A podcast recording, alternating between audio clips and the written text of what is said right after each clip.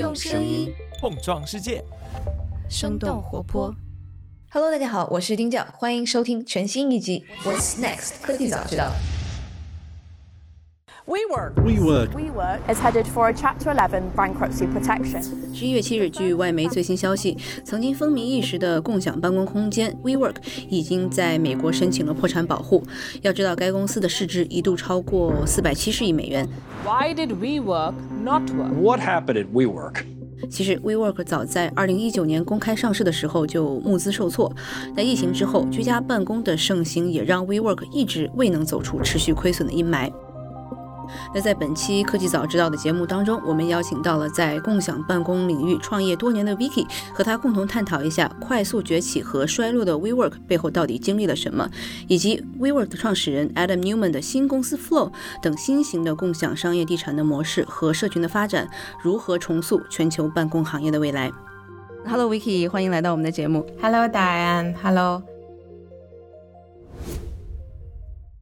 您能大概简单介绍一下你什么时候开始创业的？然后当时是什么一个情况？然后整个行业发生了一些什么样的变化吧？好的，好的，就是其实是这样子，就是我刚刚大学毕业之后呢，就先回国了，所以我当时的第一份工作呢是在一家很大的这种房地产咨询公司，叫做第一太平戴维斯，主要是帮一些写字楼的开发商去做他前期拿地的这样的一个定位啊、呃，主要参与的其实很多项目都是前期的，就是很少能够呃参与到就比如说到了后期执行的这一块，然后所以三年之后我还是决定选择回美国，然后也就是说在那个时候呢，我建立了我的那个联合办公的公司，叫做 One Piece Work。它是一个打造以中美科技公司社群的这样的一个联合办公的空间，有十二个办公地点，然后我们一共服务了三百家企业，当时是十家在美国，两家在中国，一家在上海，一家在深圳。啊、当然，其实疫情是一个因素，另一个因素还是中美的关系上面的一个恶化，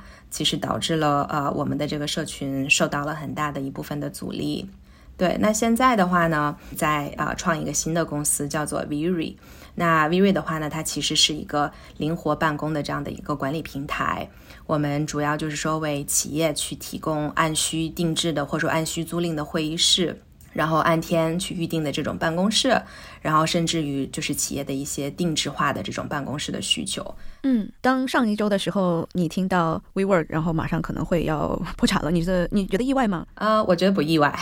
因为其实这个声音已经很久了，就是它不是一个，就是对于行业内的人来讲，它其实并不是一个。很意外的事情，从它上市的那一刻起，其实就已经注定了大家对于它的这个商业模式的不看好。包括其实有非常多的专业的这种中介服务的机构啊，或者是说有一些开发商，大家我觉得普遍的声音是我看不懂 WeWork 的这个商业模式，因为商业联合办公这个东东西呢，它其实是一个非常简单的一个商业模式。无非就是说，我要低价去拿更好的这种办公空间，然后我要更有效率的去运营，然后同样的话，我能够就是更好的能够维持住我客户的一个留存。所以的话呢，它并不是一个说特别复杂难懂的一个商业模式。所以的话，以 WeWork 它比较大的这种噱头吧，然后来去啊、擦到这种科技投资的这样的一个边缘，以及它就是真正的去处理它自己的运营的问题来讲，它其实一并没有提高效率。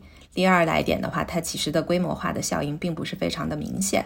然后第三部分的话，就是它的留存其实非常的差，所以它并不符合一个科技产品的这样子的一个商业模式的运营，它反而还是在传统的这个商业运营之上。因此，我觉得就是说，他走到今天要破产的这一步，其实是一个呃注定的一个结局。嗯，我还想这个可能再深入了解一下。您刚刚讲的是它没有提高整个的这个商业效率，但在也有一些新的这种模式在做。然后像我其实是了解到了一个叫做 Industrialist，就外面看起来其实跟 WeWork 是一样的，你可以在上面灵灵活办公，租用这样的办公室，然后这个你就去了，然后好像一个月呃最少是吗？对，都是都是按月的。对对对，我不知道这样为什么他们还在，然后这个 WeWork 他们学习的这个对象已经都 都倒闭了。嗯，对。对对，个人对于联合办公和企业对于灵活办公，它其实是有不同的看法的。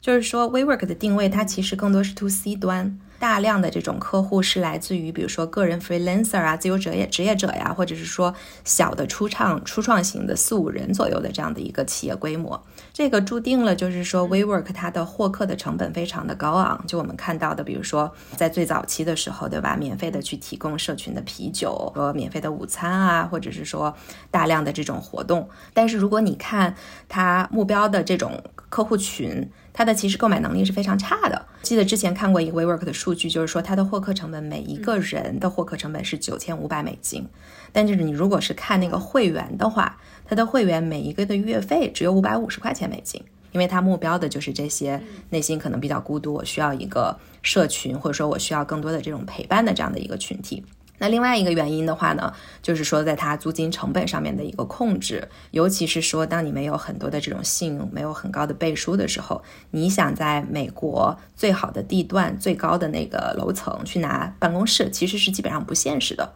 唯一一个比较现实的方法就是说，你大量的付租金，你愿意付 double，你愿意付 triple。对，所以 WeWork 它在早期的时候拿地的时候，其实是非常有很大的瓶颈的，但是它为了解破这个瓶颈，就只能用特别昂贵的这种租金，然后一直不断的去开阔更多的 location。当然，也因为他拿了那个 VC 的钱嘛，所以他需要更快的去扩张。所以啊，一个是快，一个是它要好。然后呢，同样又是因为它昂贵的获客成本和它真正的这个收入成本极其不成正比。那 Industries 是一个比较相反的这样的一个案例。Industry 首首先就是说，在跟房东合作上面，因为它出现的时间其实 WeWork 已经在市场比较成熟了。所以它等于说，它出现的时间，大家或者说一些开发商已经慢慢的可以认同灵活办公给这些开发商带来的一些福利，就比如说能够吸引更多的这种好一点的客户，然后同样的话能够降低这个楼的空置率的风风险。所以 Industry 进来的时候呢，它通过自己的就是这种呃物业管理上面的才能，或者说物业管理上面的一个经验，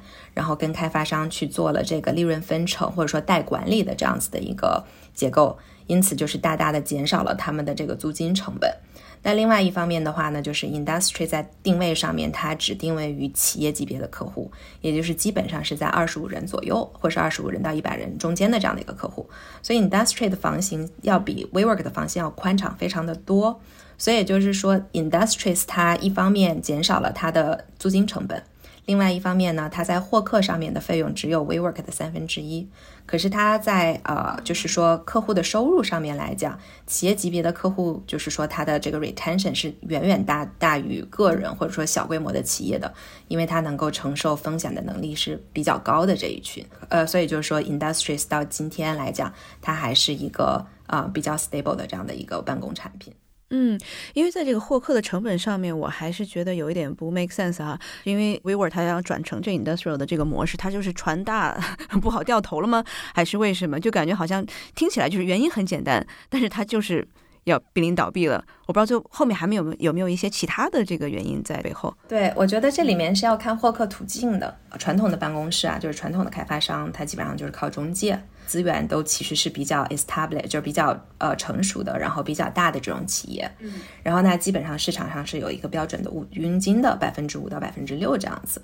那因为 WeWork 它进来的时候，它其实是想要用它自己的灵活办公的产品辐射三种人。也就是说，一种是个人的这种 freelancer，也就是他的 desk 桌位，对吧？然后还有一种的话是初创公司，也就是说，OK，我小一点的这种四人间、六人间。那还有一种的话就是说比较大的这种企业的客户。那因此对于他来讲，他获客的这个渠道是非常分散的，他需要打广告，他需要大量的去搞这种社群的活动，他同时还需要支付。我记得市场有一段时间就是非常不可思议啊，他付中介百分之二十的佣金。但其实传统只有百分之五到百分之六，所以就等于说它是大量的去砸钱。当然了，还有它昂贵的这种 PR 啊，然后还有这种媒体的传播啊等等的这些费用，对吧？也就是说，它所有的这些渠道它都砸钱，然后所有的渠道它都能够希望去抢占市场灵活办公的这个流量，所以导致它的获客非常的高。但是如果你看 Industries，Industry 它的获客渠道非常单一，但是非常有效，就只是中介，因为企业级的客户都基本上是来自于中介这一块。所以它的获客成本就是远远的降低。如果我们在说共享经济的时候，像 Industrial 这还算是共享经济吗？我感觉其实它就是一个可能就是数字化的一个物业管理，可以这么讲吗？对，这它的核心底层，也就是因为这样子的一个核心底层，它有能够去跟房东直接合作，帮房房东承担一个物业管理人的代管形象。同样的话呢，它又可以变成一个呃这种企业的，比如说办公室经理人的这样的一个形象，帮他去从物业服务这一块从上到下都打通。所以这个是他成功的一个本质。那这个也是为什么他用用这种数字化的这种服务，对吧？一个是数据上面的服务来来更好的去判断，就是说我的物业服务上面我应该怎么样能够更有效率的去提升我自己的管理能力。然后同样的话，我应该怎么样能够更好的去可以呃定制化或者说复制化我每一个空间。所以这个是来成就了 Industries 它最大的本质上面跟 WeWork 的一个核心区别。嗯，它还是提高了商业的这个效率。呃，行业里其实非常多的人把 Industries 当成是一个呃物业管理公司，而并不是一个联合办公运营商。嗯，所以联合办公运营商这个概念在现在它的商业模式还是成立的吗？这是好问题。嗯，联合办公它是它的本质是办公室，不管是什么，它的本质是办公室。那办公室的话，不是所有人都需要，它是一个。具有一定的特色的这种特殊化的一个需求，然后呢，经济好的时候，因为可能周边的这种办公室就比较贵，然后所以大家会觉得联合办公比较好，因为它的性价比比较高。那经济不好的时候呢，那大家也没有什么钱，然后觉得说 OK，我也可以跟大家一块儿去共享、去分享我的 cost，所以这个东西它本身是有需求的。但是呢，因为联合办公的本质是在办公室，所以办公室是一个地址为上的这样的一个办公产品。可以看到各种各样的地区都有了联合办公，但是问题是说这些地区它是不是能够满足一个办公室基础服务的一个需求？比如说它是不是够便利？它是不是能够让我所有的分布的在不同的地方的员工可以更好更快的到达？第二点就是说，OK，那我这个办公室的附近是不是有一些比较便利性的配套，比如说餐厅啊、公园啊等等的这些。然后第三个的话就是说，OK，那我这个办公室我自己的外部形象，然后包括我自己的内饰，那它是不是能够刚好是跟我想要服务的这种企业的客户能够得到一个 match？所以我们现在看到就是说市场上有各种各样的办公，但是很多的人他没有，他忘记了地理位置的重要性，反而花大多的钱去做社区去做活动。那这种情况下，可能就是往往会因为说我没有做好当地的这个市场调研，就比如说我自己吧，其实平常有很多的房东会找我们看看我们是不是可以帮他去把他自己的空间怎么说呢，就是 transform 变成一个灵灵活办公的这样的一个使用方式。但是我们通常都会去那个当地的地区去做一个当地的地区的年龄的这样的一个配置。比如说像 Los Altos 这样，就是或者说 Los Gatos 这样子，它是一个非常好的区域，各方面都很设施都很繁全。但是问题是说，它当地的那个地域性的人口是没有能够更好的去跟联合办公这样的一个产品去匹配的。对，还主要是稍微这个是家庭为主的。对，大部分的企业，它它是有一些公司，有些企业，但可能更多偏向个人服务和专业服务，所以联合办公的方式就特别不是特别的能够 match。对，所以这个就是现在非常非常多的联合办公的运营商，包括房东自己本身遇到的一个大大大大的问题。很多房东会说：“哎，我我装修的挺好看的，然后那个，哎，你看我配套什么服务都有，又有水，我还愿意提供午餐，哎，我也搞活动了。可是为什么还是没有人来？或者说为什么来的人就是没有办法去转换？对，所以大家会以这样子一个角度去做比较，但是完全是忽略了办公室的本质，就是我需要有一个。合适的地址，嗯，所以就还是回到了这个地产行业的商业本质，就是 location，location，location。当然，location 我觉得就是说，疫情之前和疫情之后，它会有一个变化，就是说，疫情之前大家都比较喜欢说，哦，我要呃最核心的地段的 location，对吧？我要跟我。啊，我的这个相近的其他公司抱团都在同样的一个 location，然后我要更多的便利化。那现在的话的话，就是说，OK，疫情之后大家发现远程办公其实也是可以的，我不一定一定要挤在市中心这样的地方，我其实相对来说某一些啊离我比较近的这些呃成熟的这种 city hub 或是 neighborhood 也是有这个需求的，但是我觉得这个需求更多是 C 端需求，而并不一定是 B 端的需求。明白，还是得要从产品的角度来考量，你到底你最后的客户是谁？是的，因为灵活办公今天是基本上是一个谁都可以接受的状态，但是基于个人和基于公司和基于企业，他对于灵活办公的理解其实是完全不同的，或者他的诉求是完全不同的。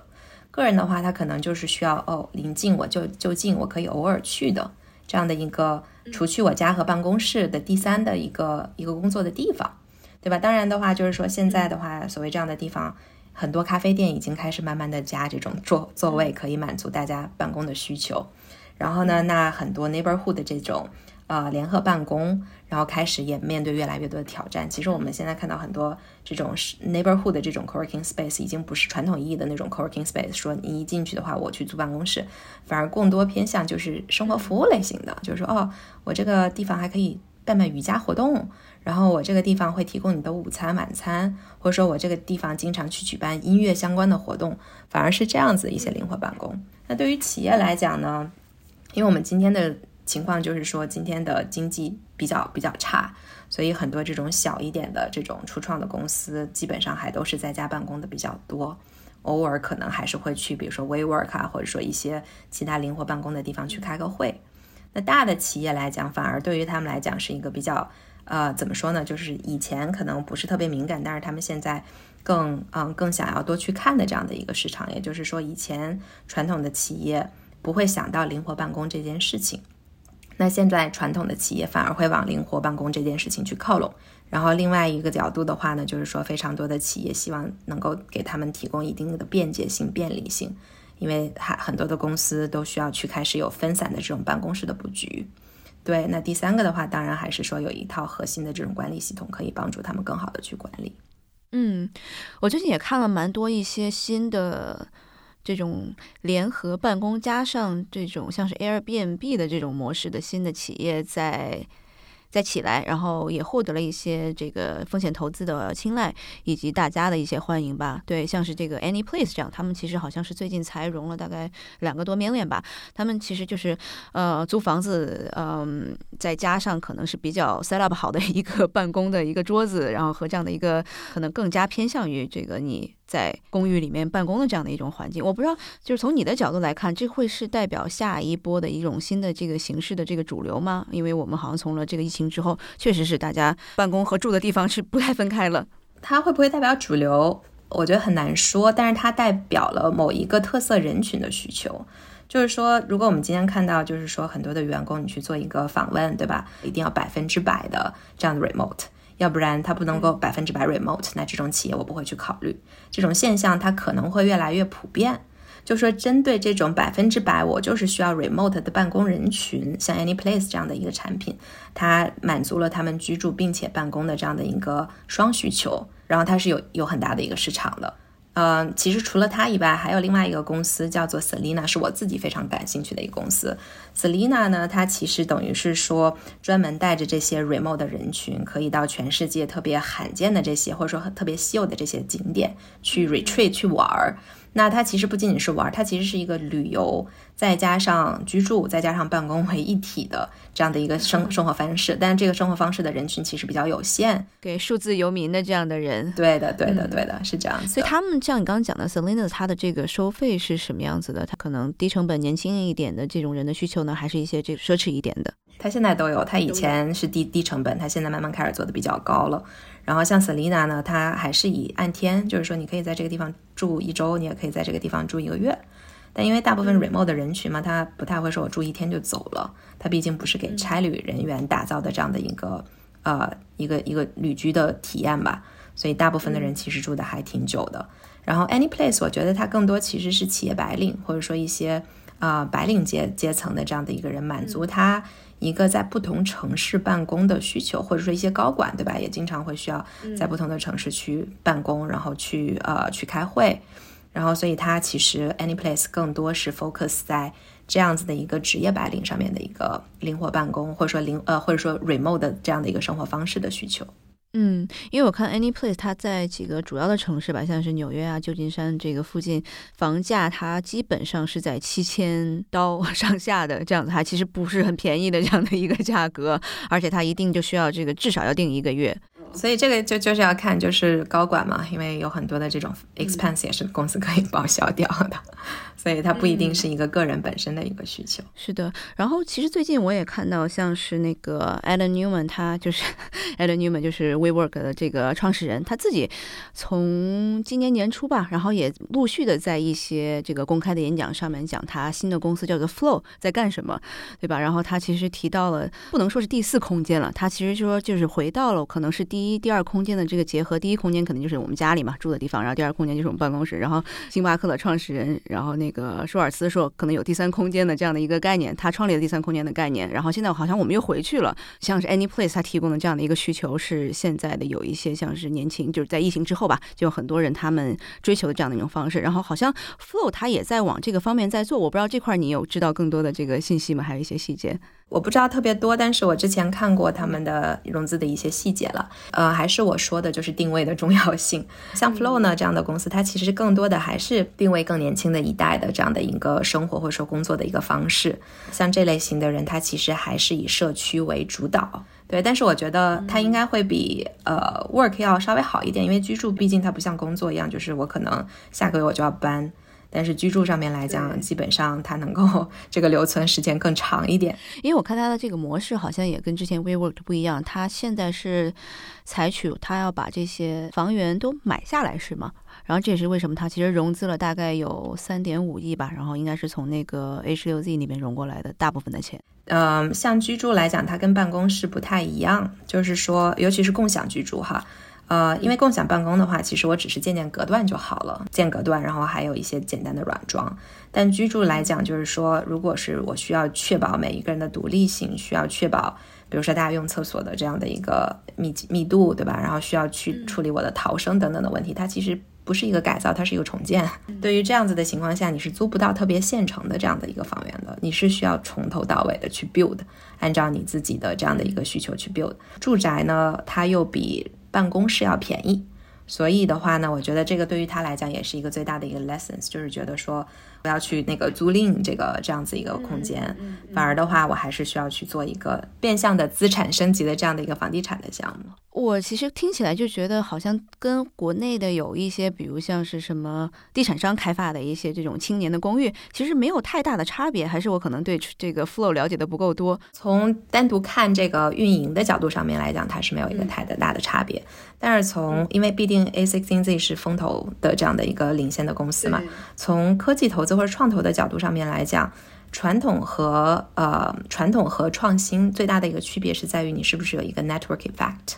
就是说，如果说一个地产它打造了一个青年公寓，它可能它最多只有三栋楼，它可以这样做。嗯，但是 Flow 的新的这样的一个方式的话，就是说我可以通过建立一个这样子的项目。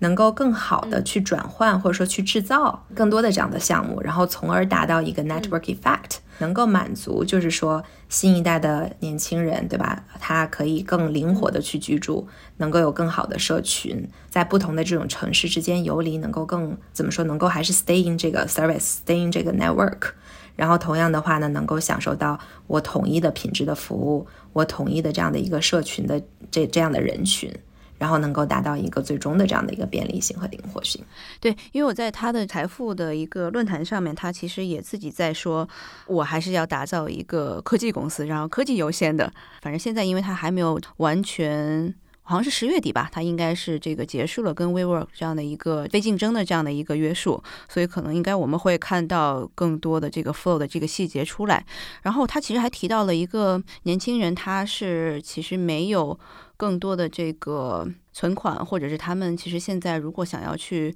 购买一个自己的房屋的话，是非常非常难的。所以这块可能有点像是这种这个 rent to own，然后美国有这样的一个租着租着租着你就把它买下来了这样的一个模式。我不知道他是不是在往这个方向在走。你有你有知道这个它背后的一些考量吗？嗯，那说起来这样子一个项目，其实我知道另外一个公司叫做 Belong，它是一个独角兽的公司。那它的话呢，其实就是说也是 rent to own 的 concept。就是说，他希望有更多的 family，然后能够对吧？就是通过租赁他的这个 belong 上面所有的这些房子，然后有更好的体验之后，他可以能够直接去购买这个房子。这么来说吧，很多人他买房，要不然就是投资，要不然就是自用。那自用来讲呢，很多情况下是以家庭为单位的这样子一个导向。如果是说 flow，它的这个定位是以年轻人将来希望。呃，rent to own，但是这个 own 的 direction 是以投资的角度上面来讲，我觉得它是有这个需求的。但是如果是说以 own 来 self use 的话，那它上面的这种 co living 的项目其实是有很多盲点的，是不能满足于就是说这些个人他可能升级到家庭的一个需求。对，所以我觉得这个可能要看一下它的这个 rent to own，呃，rent to own 的这个 own 的这个本质或者说出发点是在哪里。你刚刚说这个 belong 是一个。独角兽公司是吧？因为我最近其实也是有一些朋友给我推的，像是这个公司叫做 Roots。应该从拉斯维加斯那边开始做他的这个这个生意的呃，他应该现在还比较小，好像才融了几百万的这样的一个规模吧。他其实也是好像 target 这种稍微年轻一点的人，然后你可以先去建你的这样 credit，然后就是先把信用，对对，有点像是你可能先把你的这个分先积起来，然后你每每个月你可以就是呃少给一点或者多给一点都 OK。然后你这这个点数，如果你现在住的这个地方你不太喜欢了，然后你可以再换到下一个房间里面。我觉得这个从消费者来说的话，我觉得真的是这个肯定非常非常受欢迎，但我就不知道可能从这个商业模式这一块，它到底能不能可持续，这个我觉得还是需要可能长期的观察吧。嗯，这个叫做 Roots dot Home，对这样的一个公司。然后我我不知道还有没有一些新的东西是你这个观察到的，有没有一些这个新的，不管是商业模式啊，或者是技术方面，嗯。技术上面，呃，说实话，就是房地产这个行业呢，相对来说比较落后，更多还是解决于 marketing 或者说运营上面的效率的一些科技，比如说，呃，之前很火的，就是说我可以线上 tour 这一块，然后还有就是说我可以更把一些就是说。啊，比较固化的场景，然后通过 AI 的这些技术，能够让你未来的办公室能够立刻展现出来一个更形象的这样的一个具象的表达或具象的形式。然后呢，就是说我看到的比较新的一个公司叫做 Appflex，这个公司它其实是有点像是，嗯，比如说我们在美国。订 travel 用的这个 Expedia，对吧？它其实更多是一个 booking 的这样的一个平台，能够啊帮助企业它线线下的这些员工能够更好的去预定，分布在于不同城市啊，或者说出差到不同的地方，能够更好的去帮他去直接去预定一个办公室的这样子的一个需求。我看到一个数据吧，就是说，其实现在的这个办公地产，截止到今年第二季度，不在国内啊，就深圳的这个写字楼空置率是百分之二十四点五，上海是十八点六，然后北京到十七点七。其实旧金山应该是更可怕的一个数字，是吧？我不知道最近是多少，因为去年看我很可怕。旧金山甲级写字楼是三十五。其实你刚刚说到这些数据都是甲级写字楼，并不包括 B 级、C 级，就是这种更小的。对，所以就是整个市场的这种体量，你其实是可以再加个甚至于一半的这样子的一个空。值的状态，就除了甲级以外的这个，大家的其实空置率反而更高吗？是这个意思？因为像现在这种状态，它其实是一个供大于求的状态。那市场上有求的状态之后，它都是想要最好的。所以就是说，如果你看到甲级的写字楼已经这么空了。那 B 级和 C 级它其实更空，只不过因为呃很多市场上面的这些数据是由是从这种传统的资讯行业里面去做的调研去去得出来的一个结论，大的这种中介公司它其实也并没有很多的服务在小小一点的这种房东上面，所以这个数据是并没有一个很明确的被抓到的。但是你如果看到大的这种呃就是甲甲级写字楼的这种走势，那你就已经知道，就是在小一点的。这些办公室它也好不到哪里去，甚至于更差。我在旧金山嘛，然后旧金山的话，Class B、Class C 平均空三年是一个常态，大家都是处于半放弃的状态。但是 B 级、C 级的这些写字楼开发商呢，它的压力又比甲级写字楼的压力要少一点。因为通常 B 级、C 级的这种写字楼，它呃都是要不然就是家族传承到到这一辈的，所以它其实它的 loan 它的这个贷款压力其实比较少。然后呢，要不然就是一些嗯就是呃房地产基金吧，然后他可能当时买了这样的一个项目去进行改造，然后做一个资产升级，然后希望能够在高价卖出来。所以对于他来讲，他的这个资金压力其实也不会像甲级写字楼那么大，因为百分之百的甲甲级写字楼都是通过银行贷款。所以对于他们来讲，空置率的啊这样的一个打击，其实是非常非常的头痛的，因为很可能很多的甲级写字楼就会在下一年或者下两年开始有破产的现象。所以我们现在是在下几年？从疫情到现在，其实已经有好久了时间了。我们现在还在开端，但是旧金山的原因是因为它过去一直的这个租金都是高台，所以就是价格非常高。很多开发商其实已经之前把钱赚了，可以维持到二零二七年。也就是说，现在的话呢，即便有这么大的空置率，但是呢，大家的承受能力还有底。但是呢，从明年开始，就是基本上有很多贷款的这些房地产开发商，每五年它是一个贷款的周期到，那它会面临非常严重的问题。所以大家现在有什么方法来自救呢？就比如像刚刚讲的这种 A 类的，或者是我们说的甲级的这样子的一些房地开发商。A 类的话，因为它毕竟，比如说它的背后的团队比较专业，对吧？然后它的资源也比较广，然后它还是有很多的这些。呃，就是过去的累积的物业管理基础的，所以我们看到很多 A 类型的公司也开始做自己的联合办公了。然后这是第一点，就是说等于说我提供我的楼给更小的企业，因为以前 A 类的客户基本上不太给小的企业去用的，都是大型企业。然后呢，像 B 级和 C 级的话，稍微就是说呃有一定的专业团队的，或者说有一定的这些呃管理基础的呢，我们看到有一些 B 和 C 开始慢慢的去跟政府重新。审核或者说重新去做一个新的这个 proposal，然后想要把他们的楼从办公楼改成公寓，那这个周期可能要十年左右，就是在硅谷这样的一个这个现象其实非常常见。我们基本上吧，就是过去这一年，然后我们就是打过交道的房东差不多有七十多个，然后基本上是有一半的房东。都已经开始在布局，把自己的写字楼重新的去呃去做一个改造，或者说重新的去推翻，然后用这块地再去建公寓，再去建酒店。对，然后还有一部分的就是就真的只能是坐等了，因为我觉得现在整个的这个写字楼上面的房东，大家都默认现在的供应是远远大于需求的，所以大家已经停止在建新的办公室了，反而就是说利用现在的这种地，看一下我还可不可以去提供居住。然后或者是说呃酒店相关的这种不同的房地产产业，明白。其实我们也看到像是一些新的在旧金山这边，像是什么 Ground Floor 啊，什么 Trellis Canopy，就这样的一些公司，他们可能更加主打是一个怎么样？是这个活动社群空间。然后你可以进去，你除了可以打个电话，然后你也可以在里面跟大家一起冥想，跟大家一起这个这个瑜伽，跟大家一起这个社交，就等于好像更加算是。嗯，就不主打办公了，更加是其他方面的需求。嗯，但是它它更像是一个第三框空间来满足社交的本质的需求的这样的一个产品。那呃，本质就是说来购买，就是说像你刚刚说的这几个，像什么啊 Trellis 啊，然后还有 Ground Floor 啊等等，它本质是来满足啊我在这个城区这些年轻人他的社交的一个属性的一个本质的需求。然后在这个基础之上，我提供，比如说一些办公的地方，你可以用用，你可以办公，然后有些电电话亭，你可以去打电话。同样的话，我有比如说瑜伽的课程啊，然后我有一些什么插画的课程啊等等，满足这些人他对于生活上面的这个条条条条面面的社交需求。他们这样的一个商业模式，你有算过他们的这个 ROI 吗？是能够回本的吗？还是对他们的话，好处是在他们的空间不大。就是说，跟传统的，比如说联合办公来讲，一般基本的联合办公的面积最起码要在一万，呃，就是一千五百平米吧，基本上是算钱能够算得过账来的。但是，一千五是最小。但是你看，现在就是我们刚刚提到的那几个空间，基本上就是五百平米左右，就不是特别大。所以的话呢，它其实就等于是说我需要增加，就像健身房一样，就是我需要去不断的去卖会员。那我的密度其实可以可以做得很高，而且其实对于他们来讲，就是人越多，它其实这个商业会越好，因为人越多，就是社交的属性会越强嘛，那大家的粘性也会越来越高。它等于有点像是一个社交产品了，因为在旧金山是有一很多这样的一个 club，但其中可能像是那个 Battery，应该是做的就算是最好的一个了吧，对吧？嗯。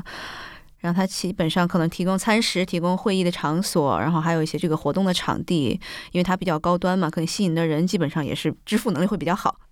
我觉得这也是疫情之后其实市场上面一个很大的变化，就是从消费者本身。以前的话就是说啊，大家对于社交这个东西呢，它更多的是说，OK，我是一个看机会的，我去哪里可能我会创造谁，我去哪里我可能会有什么，它其实是更是一个 chance，就是说，OK，我哪里都想去，我哪里都 OK。但疫情之后的话呢，大家更多是说我要做选择，就是说哪一些社交是有用的、有效的，是我真的有很强的归属感的，然后它会有一个非常明显的这样的一个辨别。它不太会像以前一样，就说 OK，我愿意开车开一个小时去参加一个一个活动，在那里我可能会遇到谁。现在反而就是说 OK，我们家门口有什么什么样的活动，而且它定期有很多多元化的活动，我去参加一下，因为这边的人我都认识，我都有熟悉感。然后呢，大家的目的其实也目的性也要比疫情前要更明显，就是说时间相对来说比较宝贵，对吧？然后我分配在呃就这种社交属性的产品之上，我需要达到一个非常高的这种。呃，连通感或者说就是同道致和的这种感觉，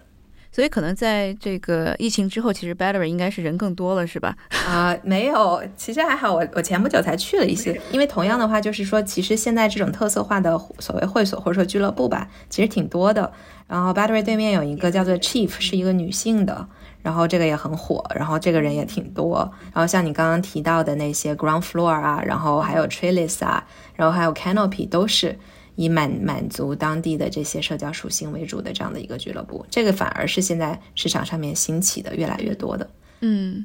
所以你没有看到可能会有一个这个异军突起，然后能达到一个网络效应，会像是这个 WeWork 之前的这种感觉，还是其实它更加分散化了，然后更加垂直社群化了？我觉得这个是有机会的，因为同一个城区的，就是说同一群人群，它在不同的城市是可以复制的。他们的需求，然后他们的分布其实也都是一样的。你比如说你在你在 Palo Alto，那你可能就会去旧金山，但你可能不会去，比如说 Fremont 这类型的人，他是有一个很强的这种共性的，是可以抓取的。但是运营的产品，它呃在就规模化上面来讲，它又是比较缓慢。就是说，如果是说我只是去呃复制一个社群的话，不难，但是你要复制一个社群的标准化是比较难的。就是说，OK，我需要提供什么样的服务，然后我需要怎么样的管理？因为管理是在社群里面是最头痛的一个问题。然后这个是每一个这种做社群的这种运营商需要去想明白的：怎么样可以标准化？怎么样可以规模化？同样的话，怎么样又可以提高效率、降低成本？我再接着你这个社群再再聊一下吧，因为其实最早 WeWork 也打造的他自己其实是还蛮 focus 在社群上面的。然后我知道，包括之前像是咱们 One Piece Work，其实也是还是挺 focus 在社群上面。但是社群其实大家它可重可轻，然后也可大也可小。我不知道你怎么在在想呃未来的这样的一个社群，以及这个它和里面的这样的一些不管是住户啊，或者是这个灵活办公的人，他之间的关系的。我觉得社群它其实最大的一个坎儿就是它怎么样可以，呃，可以有多层收入。因为一般社群它的付费其实是以就是一个费用，就是我的会员费，然后你再去做啊，就是增值的服务，然后再去做二次的销售、三次的销售，其实是很难再有其他的产品可以去卖的。你如果很难的去找到，就是说下一个可变现的产品，或者说把社群怎么样能够更高度的、更好的去变现，这个是非常非常非常难的。反之的话，就是说，如果是说你，比如说我做的就是一个办公服务，那你其实这个服务是可以无限的往上去做的，对吧？我除了给你一个拎包入住的空间，我同样我可以给你做团建，我同样可以明天给你卖一些。比如说，呃，更好的零食，或者说，呃，过年了、过节了，我可以给你的企业的客户定制一些产品，这个东西是可以，就是说无限、无上限的去做的。但是社群上面来讲，它的门槛就在于非常非常的难去去把社群这个东西变现。好的，那我今天其实就没有其他更多的问题了。嗯。好的，好的，谢谢大安的邀请，然后也谢谢啊，谢谢听众，这是我第一次做 podcast，还有点紧张。就反正打一个小广告，有需要找办公室的、灵活办公的，然后可以到我们的平台。我们现在平台有五十多个 listing，当然都在硅谷，对，大家可以啊通过我们的平台去订会议室、团建的地方。当然，我们也可以帮助企业去定制化他们自己的办公室。嗯，谢谢 Vicky。这期 What's Next 科技早知道就到这里了。听完之后，如果你有任何的想法，欢迎在评论区里面给我们留言，我们每一条都会认真的看。如果你喜欢我们的节目，请记得给我们五星或者好评，分享给更多的朋友，也会对我们非常有帮助。你也可以单独写邮件给我，邮箱地址是听 t i n g at 声点 fm，我都会一一回复。那同时，公众号和微博也可以搜索“生动活泼”，声是声音的声。节目相关的更多信息会在公众号里出现，微博和公众号都会有不定期的福利给到大家。如果你想要跟我们更加紧密的讨论和分享，或者是想要认识和你一样有求知欲的新朋友，可以加入我们的微信群。进入听众群的方法是在公众号文章中扫码添加，或者是公众号后台回复“科技早知道”即可获取邀请码。期待你的加入，我们下期见。